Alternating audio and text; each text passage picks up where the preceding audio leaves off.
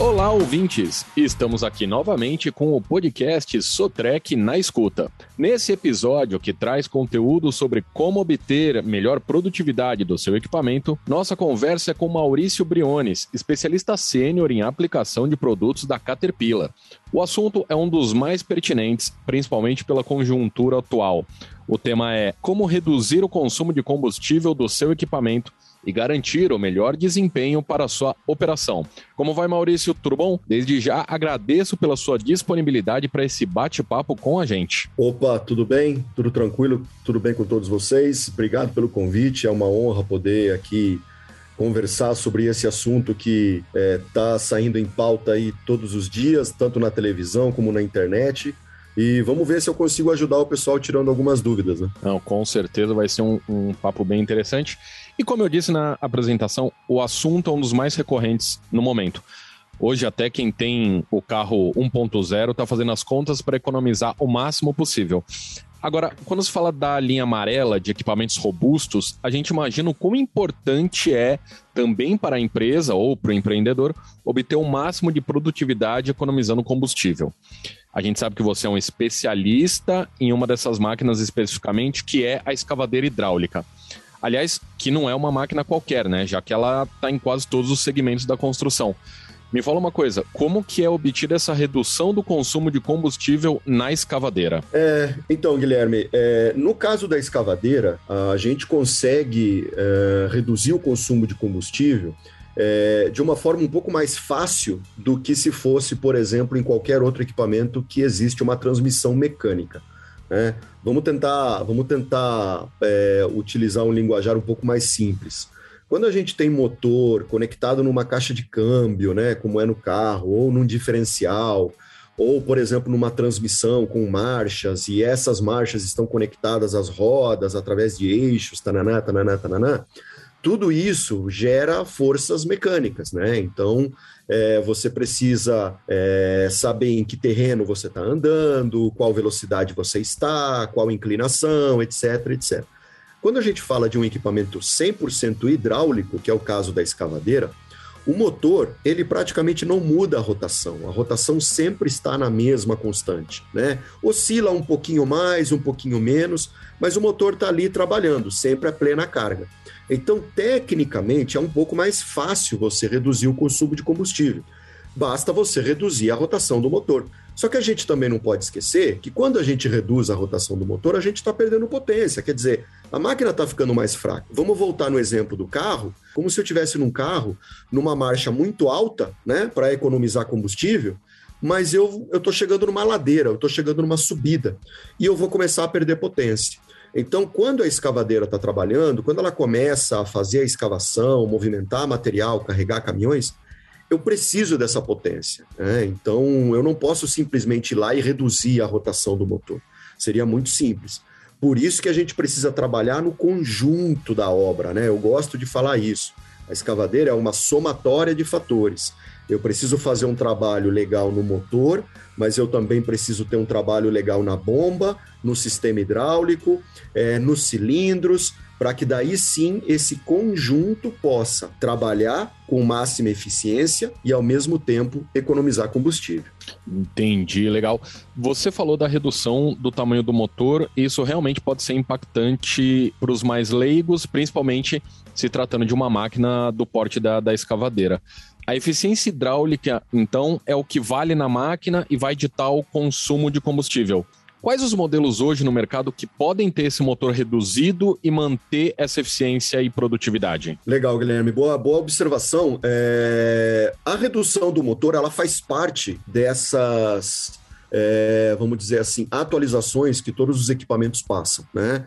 Então, não é só reduzir a RPM. A partir do momento que eu estou reduzindo RPMs do motor, eu também poderia reduzir o tamanho do motor. E é o que a gente está vendo hoje. Hoje a gente vê máquinas com motor de quatro cilindros desempenhando é, é, uma produtividade excepcional, acompanhada de um bom consumo de combustível. Né? É, e isso acontece no mercado como um todo, não é só na indústria de máquinas pesadas. Então a gente pode olhar, por exemplo, os carros eles estão ganhando é, um pouco mais de potência, maior eficiência, né, com motores menores. É, olha um outro exemplo na indústria aeronáutica, né?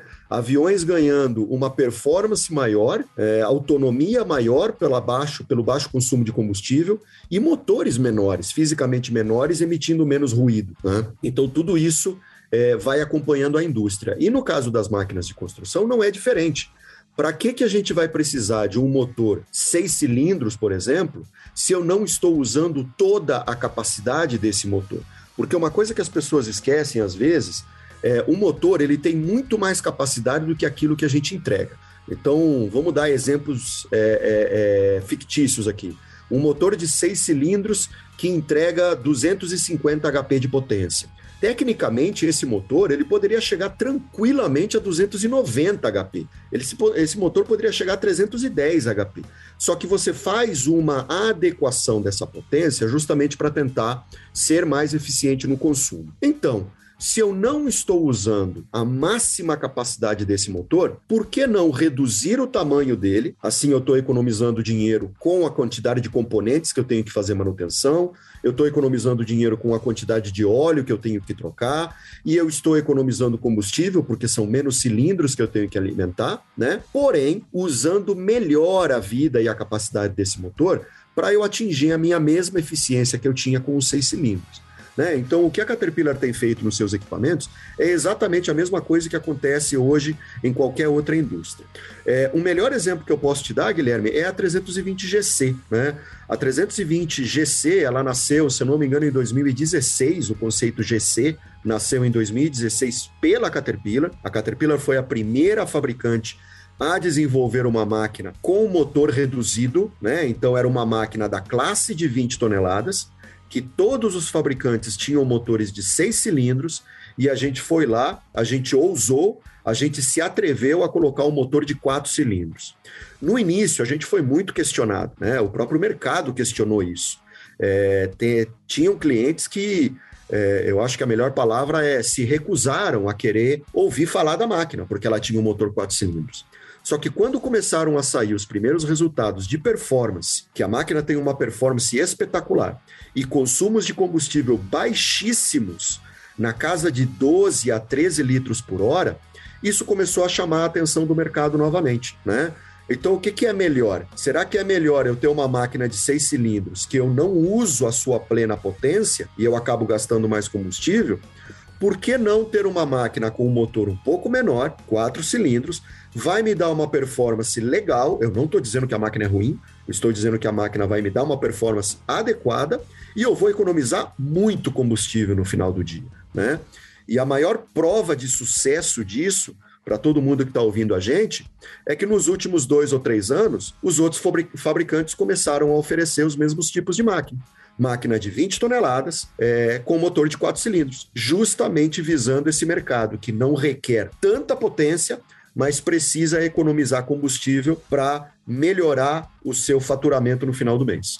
Entendi. Então a escolha do modelo na hora da compra é um fator preponderante para quem quer essa redução de combustível, né? Absolutamente, absolutamente. Eu costumo dizer que comprar uma máquina é quase igual a você ir no restaurante, né? Pode parecer bobagem esse exemplo que eu vou dar, mas quando você entra no restaurante, você tem um propósito, né? poxa, hoje eu quero comer alguma coisa diferente, ou hoje eu quero comer muito, ou hoje eu só quero comer alguma coisa mais leve, é, hoje eu tô afim de gastar, não, hoje eu preciso economizar. Então você já começa escolhendo o restaurante.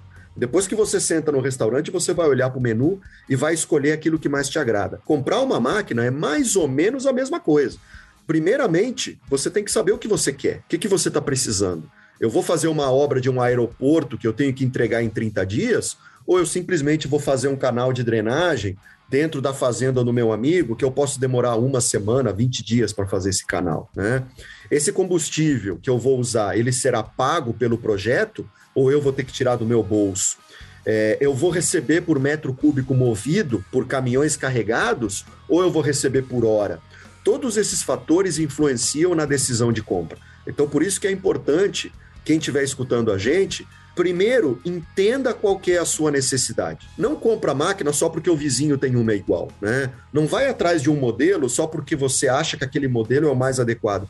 Conversa com o seu revendedor, né? Conversa com os nossos consultores de venda, conversa com os especialistas de equipamento para que a gente possa ter um dimensionamento e justamente atender isso que você acabou de falar, Guilherme escolher a melhor máquina para cada situação. Entendi, muito bom. Uh, e aí, com toda essa tecnologia, é correto afirmar que uh, depende mais da máquina mesmo? Ou seja, o operador não influi muito nessa economia do combustível? É, aí entra numa discussão muito legal, que, que inclusive é algo que eu gosto demais de conversar com clientes, gosto muito de conversar com operadores, né? Inclusive em redes sociais a gente acaba entrando em conversa sobre isso.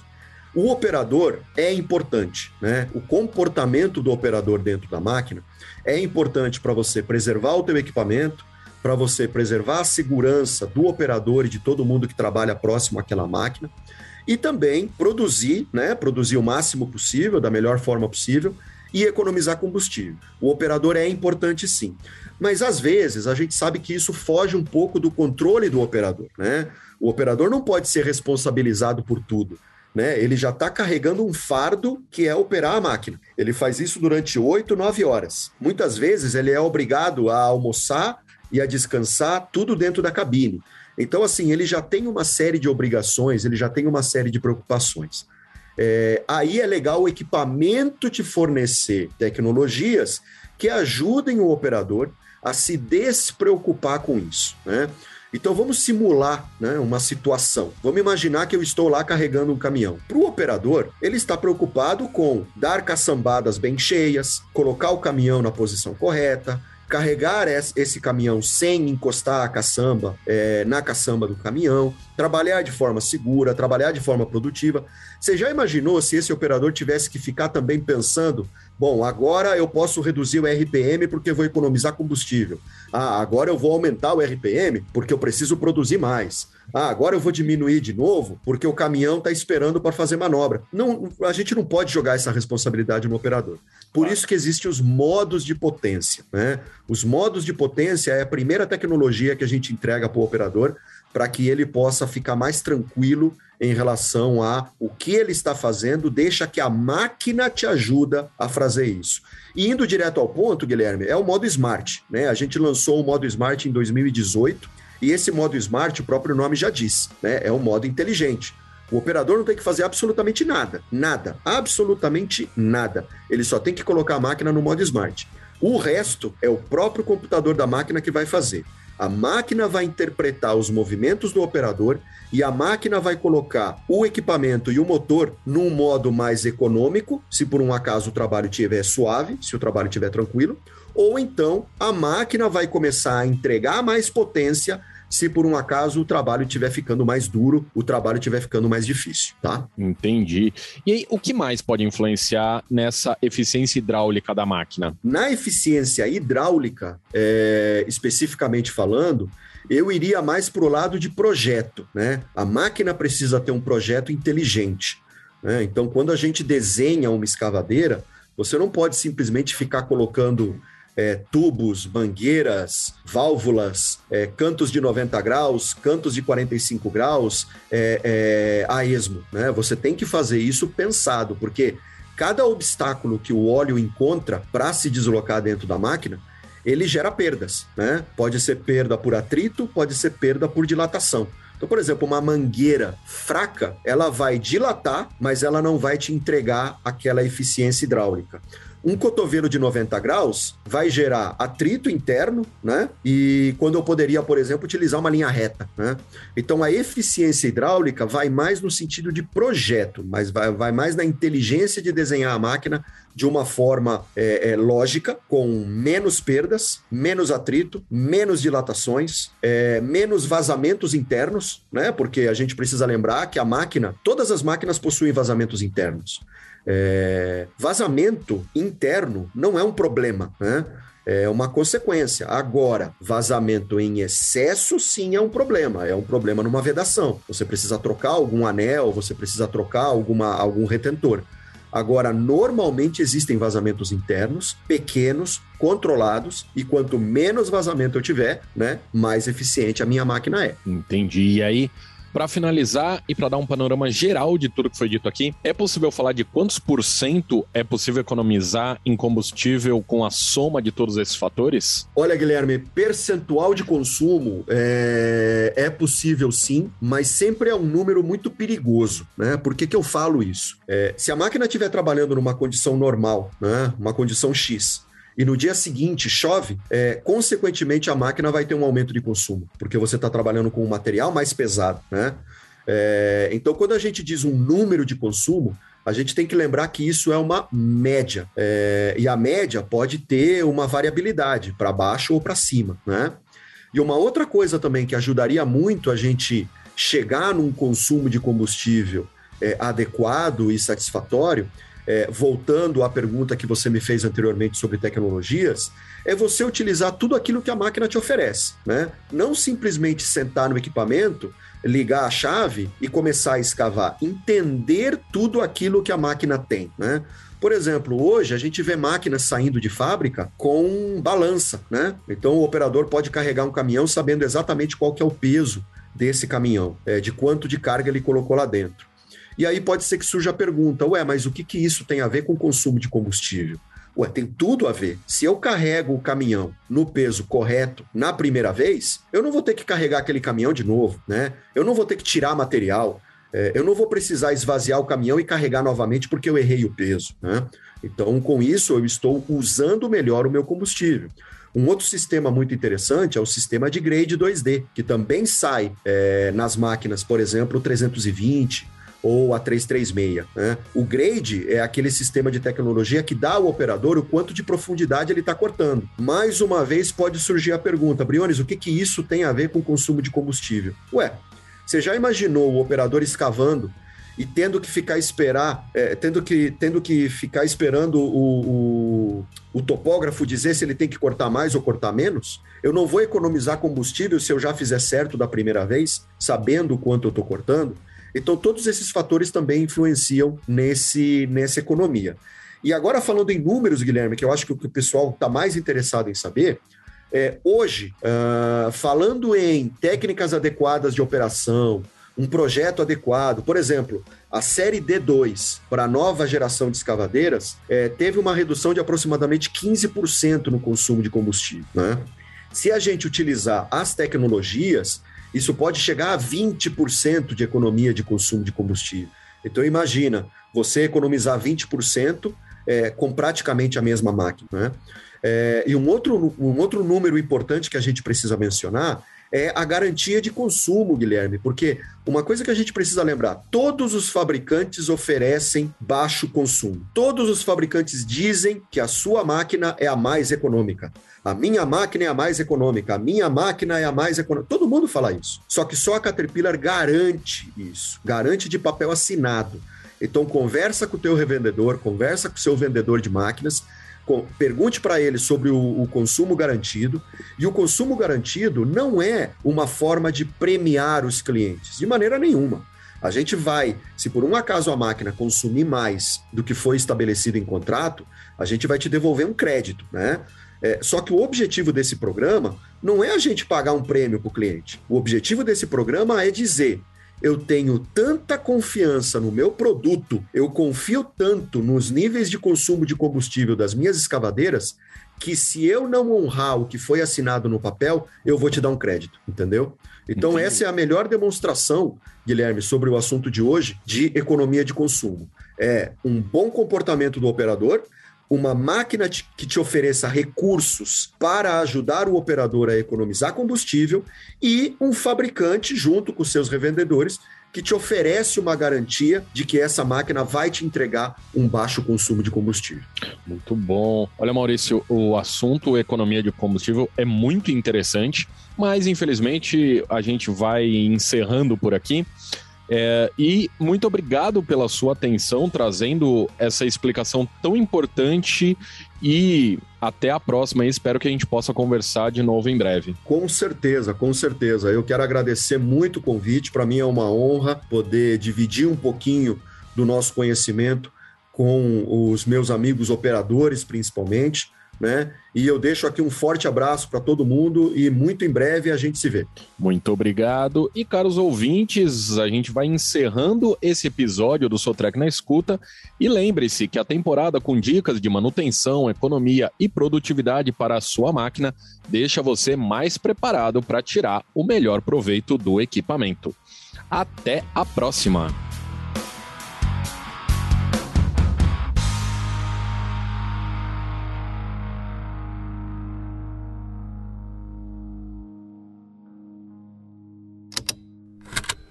Esse programa foi produzido pela Estalo Podcasts.